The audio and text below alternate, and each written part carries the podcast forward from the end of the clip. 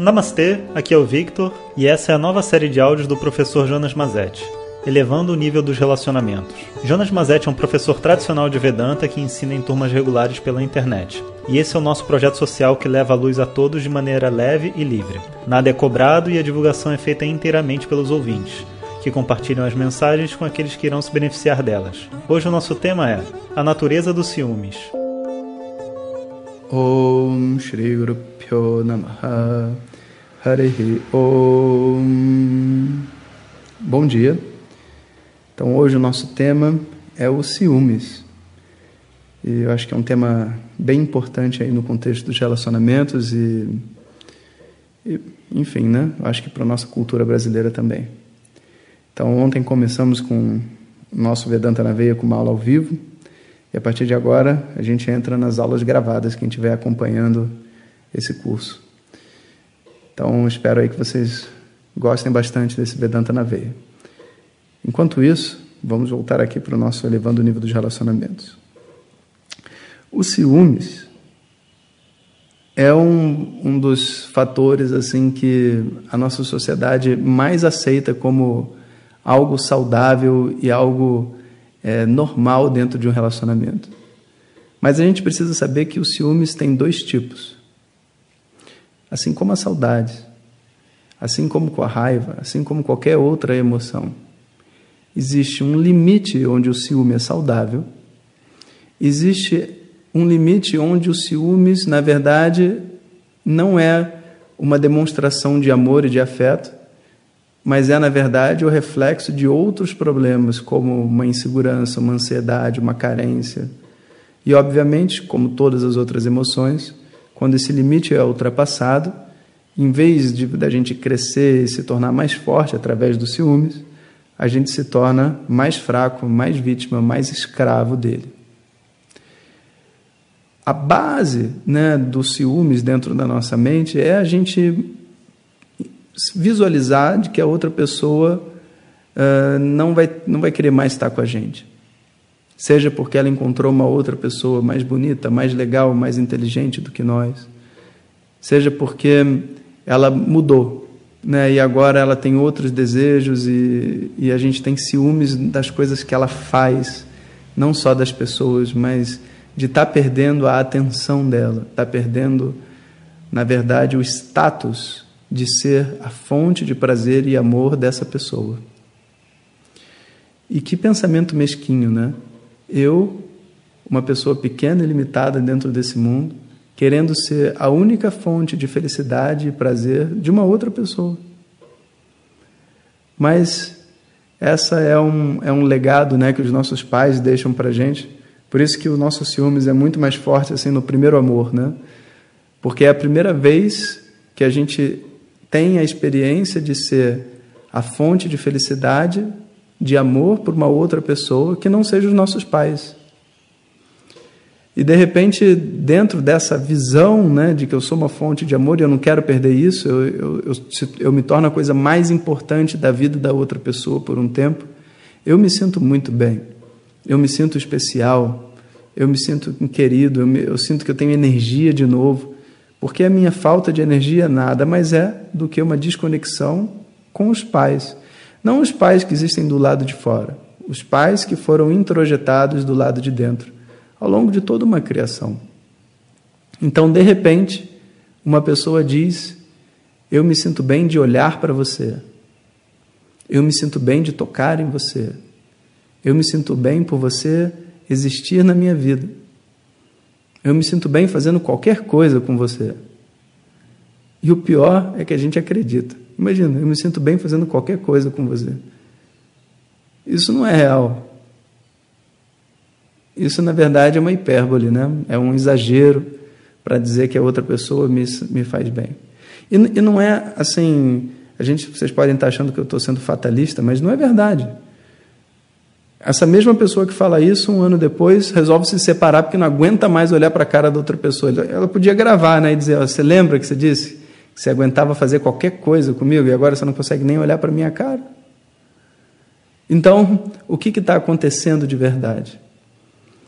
esse ciúmes, essa força que, que vai aparecendo dentro da gente, de conexão com a outra pessoa, tem um lado dela que é real e tem um lado dela que é uma fantasia. Um lado dela onde eu estou preenchendo certas necessidades momentâneas e, em vez de atribuir às necessidades a minha satisfação, eu estou atribuindo ao objeto que está preenchendo aquilo a minha satisfação. É como uma pessoa com fome que come um prato de arroz e feijão e fala assim, cara, a coisa que me deixa mais feliz no mundo é arroz e feijão. Eu falei, assim, pelo amor de Deus, É claro que não. Como é que você vai olhar para uma outra pessoa e vai dizer que ela é aquilo que te faz feliz? É só ela chegar para você e falar que ela está indisposta hoje, não estou afim de sair, não estou afim de fazer o que você gosta, que ela vai se tornar imediatamente uma fonte, uma fonte de frustração. Quando a gente quebra essas fantasias, naturalmente o relacionamento deixa de ser uma, um, uma sorte fantástica de uma pessoa incrível ter encontrado outra pessoa incrível e elas estarem se amando, e passa a ser agora uma construção. Então, sair dos ciúmes é construir um relacionamento real. E é uma decisão que poucos casais estão a fim de tomar. Eu estou sendo muito sincero. Meu objetivo aqui com esses áudios não é, como eu disse, passar a mão na cabeça de ninguém, é só ser sincero. É uma decisão muito difícil. Porque a gente começa tendo todos os quesitos para ser assim a pessoa perfeita. E o relacionamento é um convite para você expor a pessoa normal que você é com seus problemas, com suas questões, com suas emoções. Então, eu vou destruir esse ciúmes nocivo dentro de mim, colocando para outra pessoa todas as questões reais que existem. Porque o homem se apaixona pela menina e tem ciúmes dela, porque a menina se faz uma mulher perfeita também, que não fala os seus problemas, que não fala o que pensa, que não fala. E naturalmente a outra pessoa projeta uma, uma espécie de uma, de uma deusa onde tudo está bom e que é tudo de bom no universo. E naturalmente, se um dia ela se interessar por um outro rapaz, é simplesmente porque ela não está conectada com o marido dela, simplesmente porque ela está num outro movimento interno. E sabe-se lá por quê? Mas uma coisa é real: se eu estiver conectado com a outra pessoa, até mesmo se eu me apaixonar por uma outra, ciúmes não vai existir. Vai existir tristeza. Vai existir um monte de coisa, mas ciúmes não vai existir. Porque para o ciúmes nocivo existir, eu tenho que acreditar que eu sou uma espécie de príncipe encantado, sabe, de princesa Rapunzel, que a pessoa olha para mim e se apaixona. Você não é. Ninguém é. Você é só uma pessoa normal. E que os karmas te colocam numa posição onde você consegue invocar dentro da outra pessoa uma, um certo nível de amor e paz. Isso é muito bom.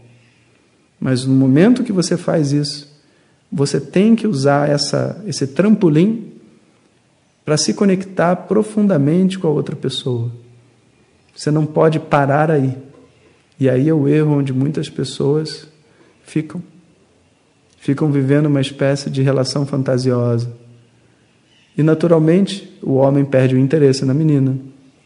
A menina para de achar que a outra pessoa é tão interessante que começa a querer ter a própria vida, porque ela, ela fez tudo para convencer ele, sabe, de, de estar junto, porque queria agradá-lo. Você não tem como ficar apaixonado por uma pessoa que você quer ficar agradando. Pensa bem. Porque para você estar apaixonado, você tem que ser você mesmo. Então, o ciúmes é uma porta. É uma porta para você aprofundar a sua relação. Quando o aprofundamento não ocorre, essas fantasias todas voltam como uma forma assim de, de eu estou vomitando agora as coisas que estão dentro de mim. Os ideais de um casal perfeito, os ideais de uma paixão eterna, todos esses ideais voltam então. E aí, a gente, sem querer admitir a nossa própria carência, a gente critica, julga, condena e quer causar até danos a outra pessoa por ciúmes. Por quê? Porque a outra pessoa parece gostar dela também, não só eu. Ou seja, ela é fonte de felicidade para outra pessoa também. Que coisa boa, né? Se uma pessoa pode ser fonte de felicidade para mais de uma, que coisa boa. Não, não, não, boa não. Muito ruim. Só eu posso sentir feliz perto dela. E ela só pode se sentir feliz comigo. Se ela está sem mim, eu até pergunto se ela está bem. Você está bem? Porque passou tanto tempo sem mim. Ei, né? vai ser egoísta no quinto dos infernos. Isso não, isso não é uma coisa legal para outra pessoa. A gente quer que ela fique bem sozinha, para que estar conosco seja um privilégio. Eu preciso construir uma relação onde a presença da outra pessoa é um privilégio para mim. Onde toda despedida é tomara que Deus nos coloque juntos de novo, porque está sendo muito bom, né? E não, sabe, palavras falsamente românticas. Ficaremos juntos para sempre. Ficaremos juntos para sempre. Ficaremos juntos para sempre. O cara está mandando mensagem para outra mulher, a mulher está dando mole para outro cara. É assim, as pessoas vivem isso. O dia que as pessoas decidirem viver relacionamentos verdadeiros, o ciúmes não tem espaço. Porque de verdade você, sabe, sentir que o seu marido, a sua esposa é gostado por outros, que gosta de outras pessoas, é normal. Faz parte de estar vivo. Faz parte de você ter alguém, de você estar querendo trocar. É que nem você ter um sócio numa empresa e outra pessoa fala, pô, quer montar empresa comigo? Você fala, pô, peraí, cara, eu estou eu tô fazendo uma empresa aqui com ele. Ele não tem tempo, você entende? É normal.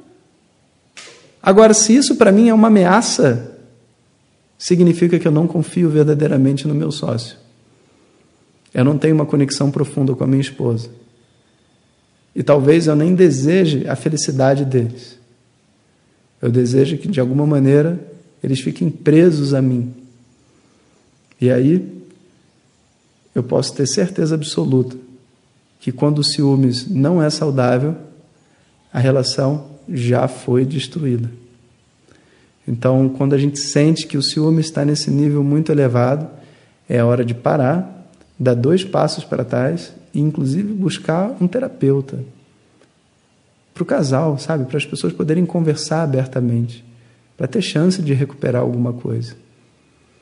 Então, sei que esse áudio não é um áudio fácil, espero que vocês recebam com carinho todas as palavras. Peço desculpa àqueles que se sentem atacados, não é essa a minha intenção. Mas eu desejo a todos vocês que tenham relacionamentos reais na vida de vocês. Om Sahana Vavatu Sahanau Bhunaktu Sahaviryam Karavavahai Tejasvinavadhintamastu Ma Vidvishavahai Om Shanti Shanti Shanti. Se você quiser receber nossas mensagens diretamente no seu WhatsApp, peça para quem te encaminhou este áudio para compartilhar o nosso contato e nos envie a mensagem Quero receber. Mais informações www.vedanta.com.br. Até o próximo áudio. Om Tat Sat.